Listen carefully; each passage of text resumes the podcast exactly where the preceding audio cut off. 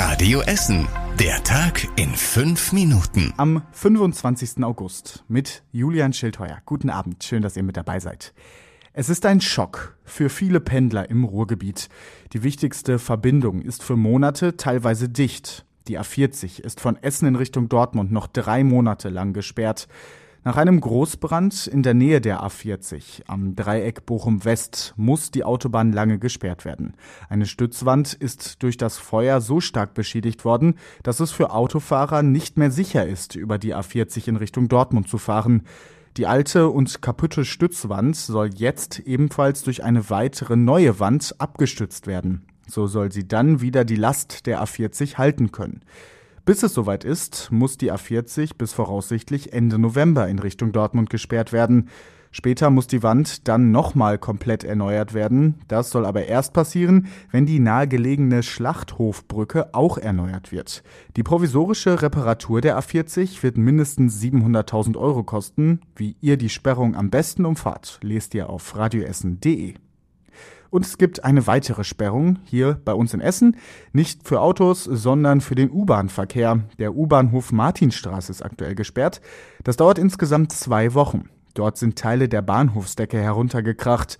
Das ist bei Umbauarbeiten an der Martinstraße passiert. Damit keine Fahrgäste durch die herabfallenden Deckenteile verletzt werden, ist der U-Bahnhof in Rüttenscheid erstmal dicht.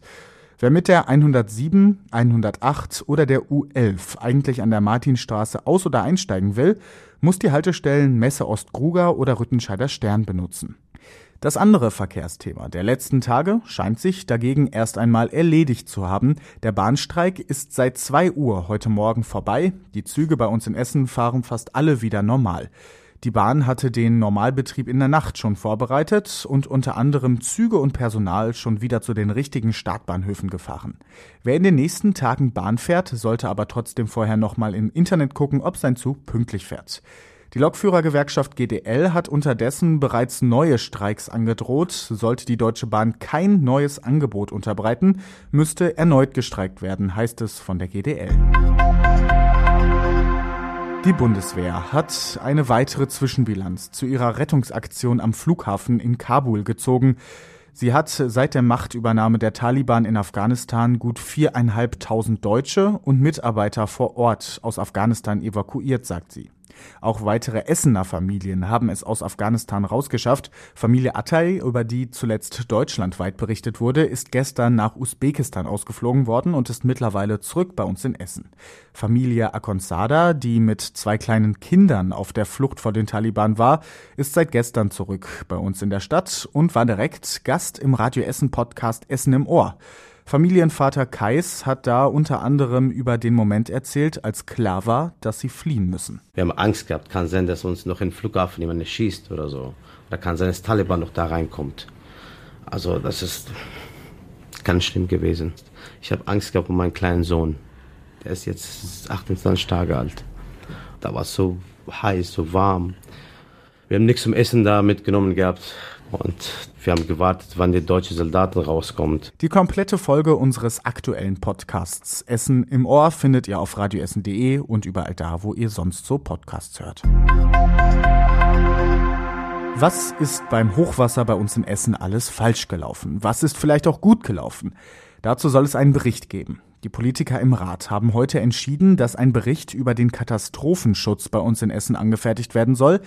Der soll im nächsten Jahr rauskommen. Bis dahin sollen die Politiker immer wieder mündlich darüber unterrichtet werden, wie es um den Katastrophenschutz bei uns in Essen steht. Außerdem ging es heute in der Ratssitzung um die Hilfsgelder, die bislang nach dem Hochwasser ausgezahlt wurden. Bislang haben Privatpersonen, Betriebe und Vereine bei uns in Essen nach dem Hochwasser insgesamt 1,3 Millionen Euro bekommen. Und das war überregional wichtig. Kanzlerin Angela Merkel hat in ihrer Regierungserklärung Fehler in der Afghanistan-Politik zugegeben. Man konzentriere sich jetzt mit ganzer Kraft auf die letzten Evakuierungsflüge. Die will die Kanzlerin nach Möglichkeit verlängern. Dazu seien Verhandlungen mit den Taliban nötig, auch wenn das bitter sei. Dass die Terrorgruppe jetzt in Afghanistan herrsche, sei leider jetzt Realität, sagte Merkel. Die Evakuierungsflüge und der entsprechende Einsatz in Afghanistan hat der Bundestag heute nachträglich abgesegnet. Unterdessen haben die Taliban schon ein Zugeständnis gemacht Und zwar sollten zivile Flüge wieder aufgenommen werden, sollten die ausländischen Truppen bis zum 31. August aus Afghanistan abgezogen werden. Damit könnten Afghanen auch nach diesem Datum aus Afghanistan ausreisen. Und zum Schluss der Blick aufs Wetter. Gutes Wetter am Abend, kaum Wolken am Himmel und es bleibt trocken. In der Nacht zieht es sich dann zu und es können vereinzelt auch Regentropfen runterkommen. Morgen sieht es genauso aus, viele Wolken und höchstens 20 Grad. Es soll aber trocken bleiben. Die nächsten Nachrichten aus Essen bekommt ihr morgen früh wieder im Programm bei Radio Essen ab 6 Uhr. Und den aktuellen Stand könnt ihr natürlich jederzeit nachlesen. Das geht online auf radioessen.de. Ich bin Julian Schildheuer und wünsche euch jetzt erstmal einen schönen Abend. Das war der Tag in fünf Minuten. Diesen und alle weiteren Radio Essen Podcasts findet ihr auf radioessen.de und überall da, wo es Podcasts gibt.